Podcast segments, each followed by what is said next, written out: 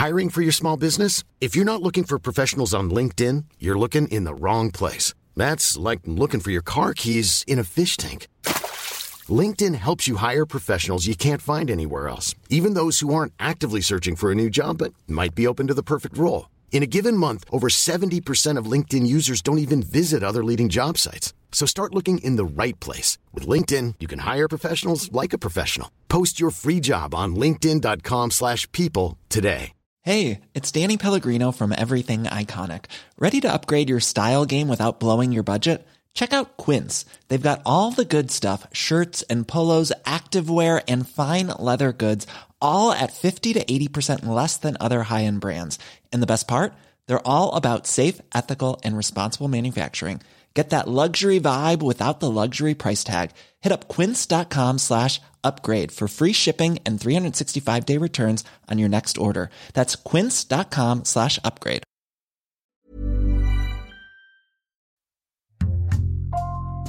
Bonjour, c'est Thibault Lambert et vous écoutez Code Source, le podcast d'actualité du Parisien.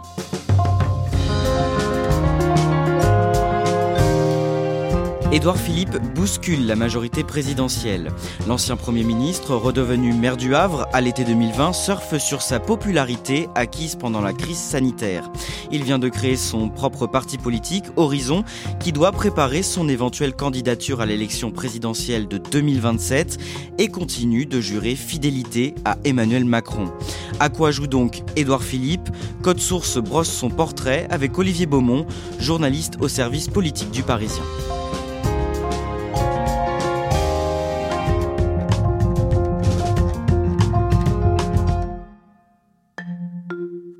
Est arrivé au pas de course. Officiellement, Édouard Philippe ne veut pas nourrir les rumeurs qu'il envoie à Matignon. Au début du mois de mai 2017, juste après la victoire d'Emmanuel Macron à l'élection présidentielle, Édouard Philippe est dans une peur panique, Olivier Beaumont. Pourquoi? Parce que personne ne le sait à l'époque, mais Édouard Philippe a été reçu à deux reprises en catimini par Emmanuel Macron. Et il y a cette rumeur qui circule déjà depuis plusieurs jours, comme quoi il pourrait être le Premier ministre d'Emmanuel Macron, sauf que quand il se rencontre, le nouveau euh, président euh, élu euh, ne lui dit rien. Je ne sais pas ce qu'il va faire. Personne ne sait ce qu'il va faire. Il va attendre comme ça pendant 10 jours, le 15 mai, pour que l'annonce soit officialisée. 10 jours, c'est très long et Philippe va même somatiser pendant cette période. Chaque jour, il se demande si c'est bien lui qui va être nommé et il confiera bien plus tard qu'il avait perdu jusqu'à 6 kilos.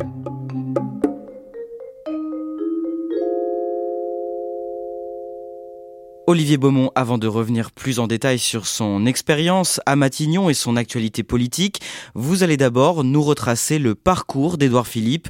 Il naît le 28 novembre 1970 à Rouen, en Normandie. Dans quel milieu est-ce qu'il grandit? Dans un milieu plutôt populaire, il est le fils de parents euh, enseignants, il grandit dans la banlieue de Rouen.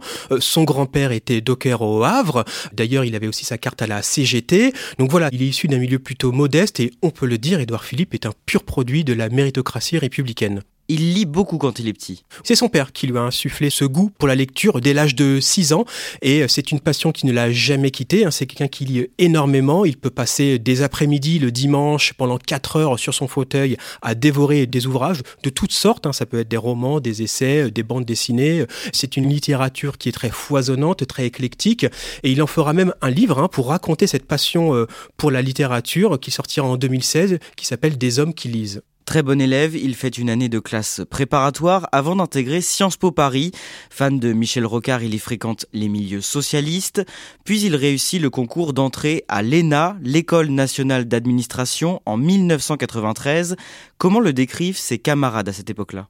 Il a cette allure, il traîne ses grandes jambes dans les couloirs de l'ENA. Et euh, quand on interroge d'ailleurs hein, ses camarades de l'époque, ils disent aussi que c'était quelqu'un qui euh, aimait beaucoup plaire. C'était un séducteur, euh, Édouard Philippe. Il aimait sortir avec les plus jolies filles et puis aussi souvent les plus fortunées. Édouard Philippe se classe parmi les meilleurs élèves de sa promotion à la sortie de l'ENA en 1997.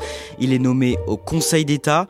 Au début des années 2000, il se rapproche du maire du Havre. C'est le contexte des élections municipales et effectivement, euh, il se rapproche d'Antoine Ruffnacht, maire RPR, et euh, donc il se lance dans cette campagne et il sera euh, élu sur la liste d'Antoine Ruffnacht et même nommé adjoint au maire aux affaires juridiques. En 2002, l'ancien Premier ministre et maire de Bordeaux, Alain Juppé, lui propose de participer à la fondation du nouveau parti de la droite, l'UMP. Cinq ans plus tard, en 2007, il intègre son cabinet au ministère de l'écologie, mais l'expérience tourne court. Oui, elle tourne court parce qu'il y a une règle tacite hein, à l'époque qui a été imposée par le nouveau président euh, Nicolas Sarkozy, qui est que quand on est ministre et qu'on s'engage dans une campagne électorale, si on la perd, eh bien on démissionne de son poste de membre du gouvernement et c'est ce qui va arriver à Alain Juppé puisqu'à l'époque il est candidat aux législatives à Bordeaux et il est battu. Et donc conformément à cette règle, Alain Juppé euh, démissionne et euh, cette aventure s'arrête brusquement avec ce départ du ministère de l'écologie.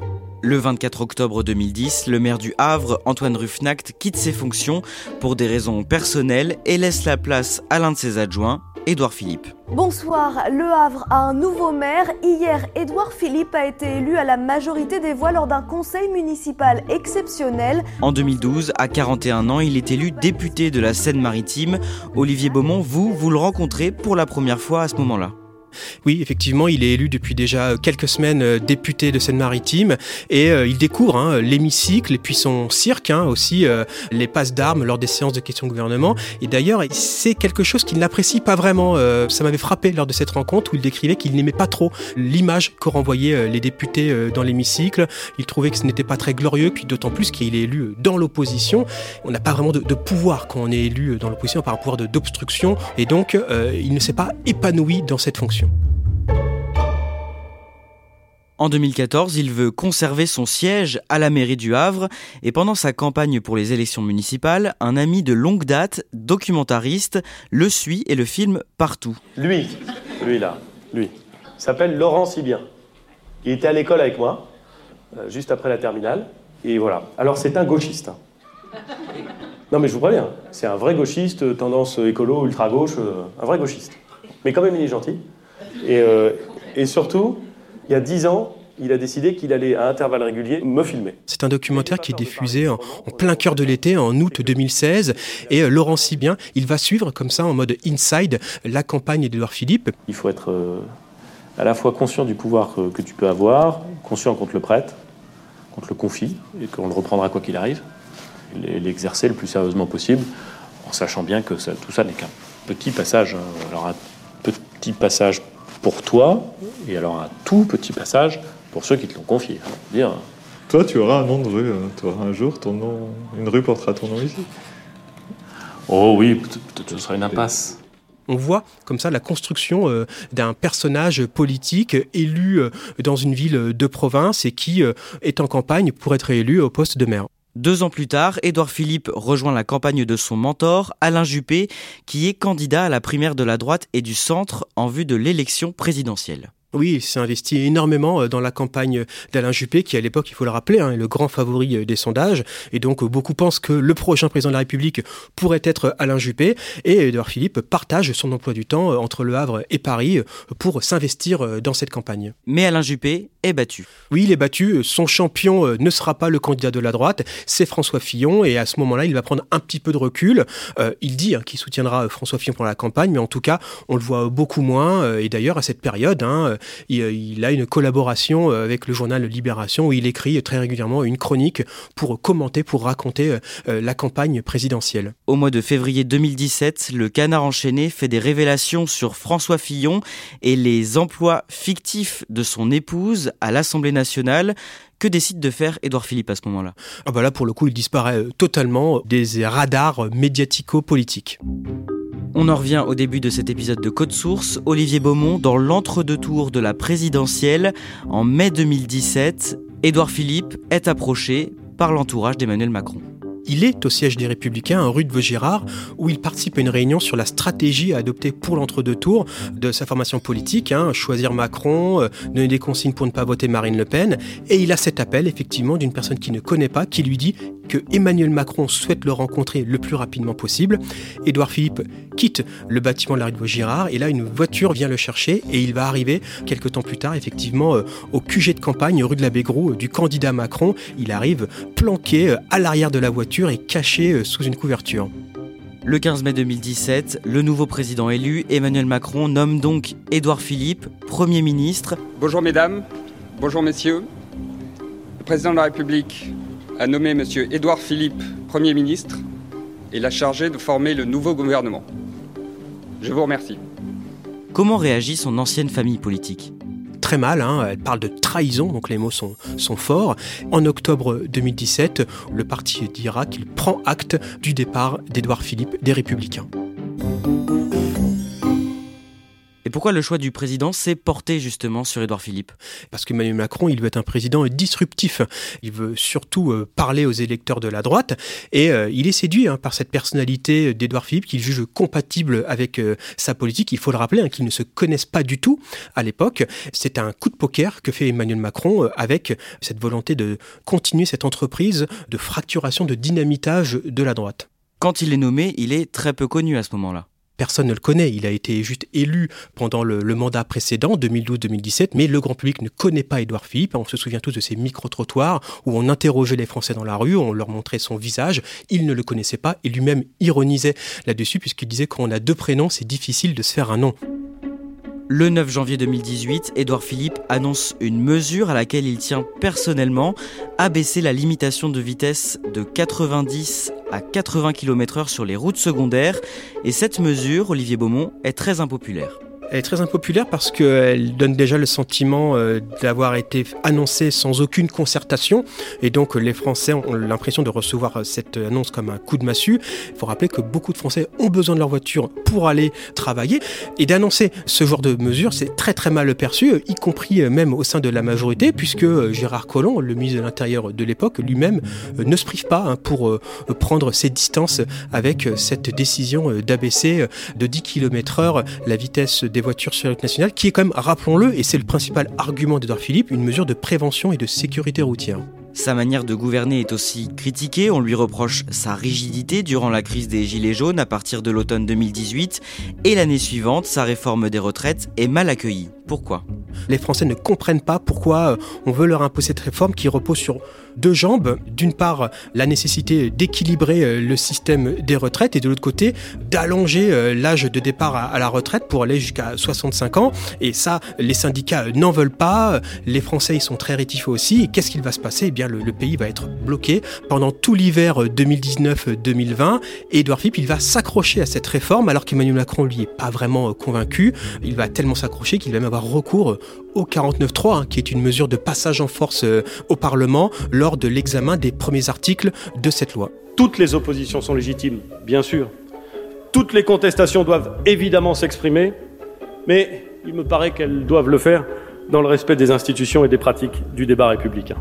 C'est la raison pour laquelle, conformément à l'article 49 alinéa 3 de la Constitution de 1958, et après en avoir obtenu l'autorisation du Conseil des ministres du 29 février, j'ai décidé d'engager la responsabilité du gouvernement sur le projet de loi instituant un système universel de retraite. Au printemps 2020, avec l'arrivée de l'épidémie de Covid-19 et le premier confinement, il redore son image dans l'opinion publique. Il y a Édouard Philippe qui est très présent euh, à cette époque dans les médias pour essayer un peu de, faire de la pédagogie euh, sur le peu qu'on sait. On ne sait rien de ce virus, on ne sait pas comment lutter. Il a un discours de vérité. Il le dit hein, euh, très simplement et très modestement à cette époque-là, aux questions qui lui sont posées par les journalistes et par les Français. Je ne sais pas. Aujourd'hui, au moment où je vous parle, je ne sais pas si euh, les élections pourront se tenir à la fin du mois de juin. Peut-être, mais je ne le sais pas. Le 23 mai, collectivement, nous saurons prendre cette décision. Et euh, ce discours de vérité, il va plaire aux Français, et puis ils vont voir que ce Premier ministre, euh, il fait ce qu'il peut avec les moyens qu'il a, et puis il marque aussi euh, physiquement hein, ce combat contre le virus, hein, parce que c'est à cette époque-là qu'on commence à voir apparaître ces fameuses taches blanches sur sa barbe. Donc il porte les stigmates aussi de, de ce combat. Olivier Beaumont le 2 juillet au soir. Édouard Philippe est attendu à l'Élysée pour un dîner en tête à tête avec le président. Ça fait déjà plusieurs semaines que la rumeur bruisse d'un changement de Premier ministre, mais on ne sait rien. Et euh, tout s'accélère euh, au début euh, du mois de mai. Édouard Philippe se rend à l'Élysée et quand il quitte Matignon, il glisse une enveloppe dans sa veste, dans la poche intérieure de sa veste, une enveloppe où il lui remet la démission de son gouvernement. On ne sait rien quand il ressort de cette rencontre qui va durer environ trois quarts d'heure.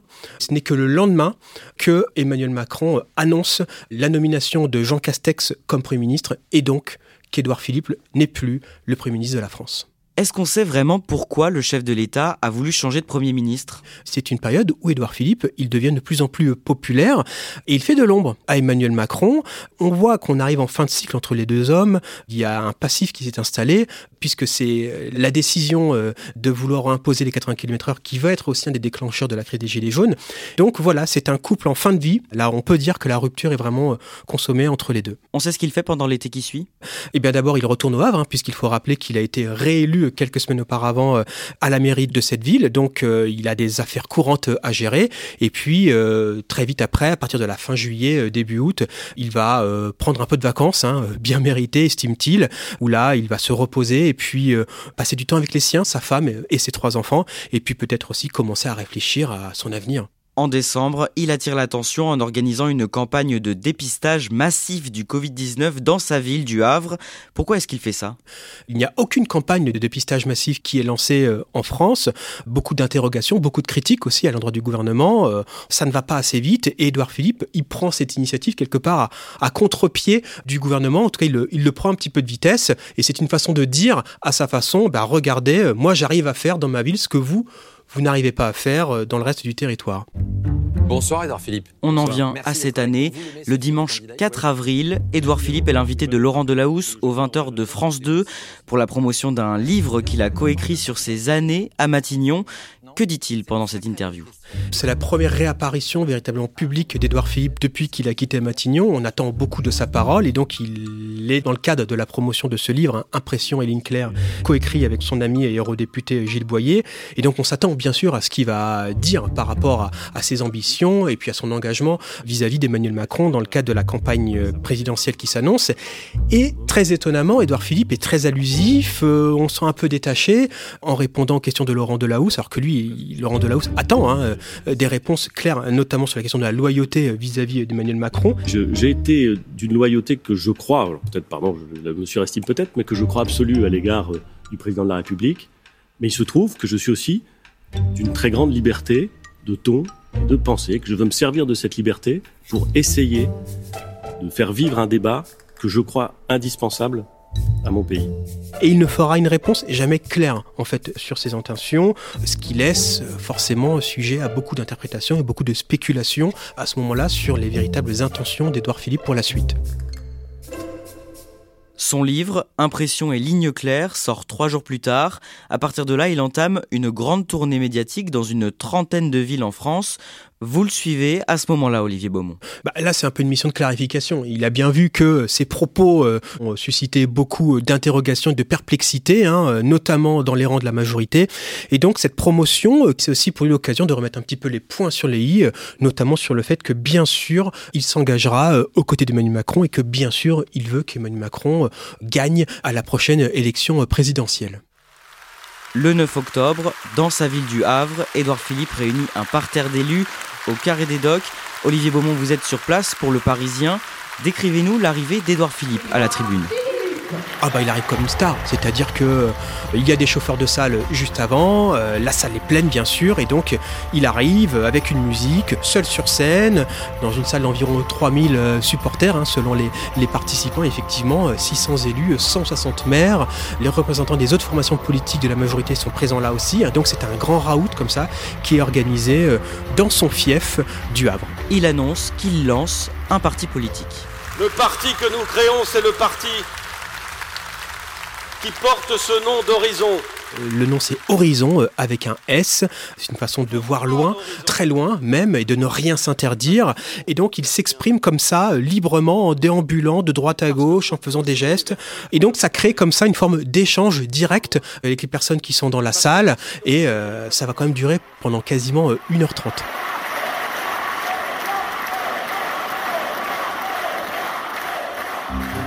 Pourquoi est-ce qu'il a créé ce parti? Pour plusieurs raisons. D'abord, pour fédérer toutes les forces euh, du centre et de la droite qui aujourd'hui euh, ne se reconnaissent plus dans euh, le parti Les Républicains. Et puis, bien sûr, pour porter son propre projet politique. Édouard Philippe ne cache pas hein, qu'il a des ambitions pour la suite. Il confesse à cette époque-là qu'il a découvert aimer être aux manettes, être aux commandes. Donc, ça laisse à deviner qu'un jour, il pourrait aussi lui-même concourir à la fonction présidentielle. Et quelque part, la création de cette formation politique est pour lui la première étape indispensable. Hein. D'ailleurs, euh, ce lancement a quelque part aussi un peu des allures de lancement de campagne. Il est tout seul sur scène. Bon, voilà, il y a toute une scénographie qui est faite à ce moment-là.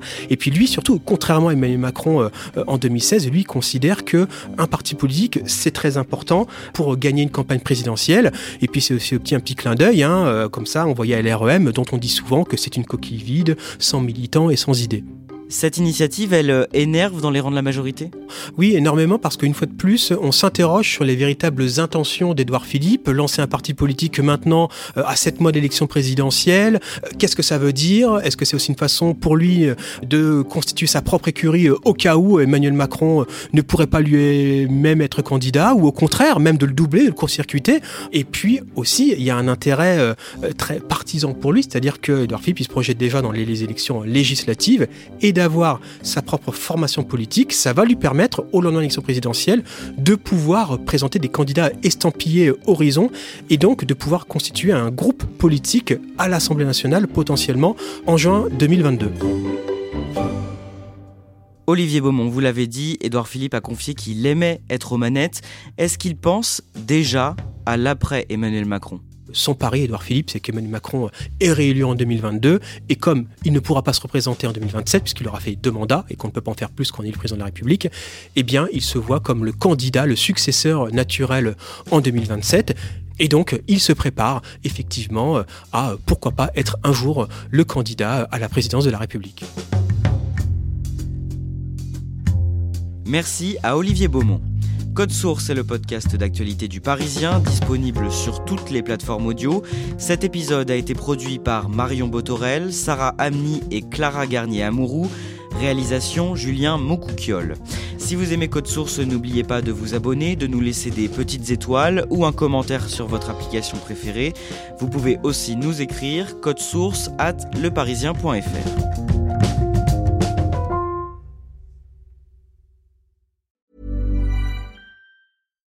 Deserves the best, and there's no better place to shop for Mother's Day than Whole Foods Market. They're your destination for unbeatable savings, from premium gifts to show-stopping flowers and irresistible desserts. Start by saving 33% with Prime on all body care and candles. Then get a 15-stem bunch of tulips for just $9.99 each with Prime. Round out Mom's menu with festive rosé, irresistible berry chantilly cake, and more special treats. Come celebrate Mother's Day at Whole Foods Market. Even on a budget, quality is non-negotiable. That's why Quince is the place to score high-end essentials at 50 to 80% less than similar brands. Get your hands on buttery soft cashmere sweaters from just 60 bucks, Italian leather jackets, and so much more. And the best part about Quince, they exclusively partner with factories committed to safe, ethical, and responsible manufacturing. Elevate your style without the elevated price tag with Quince. Go to quince.com slash upgrade for free shipping and 365-day returns.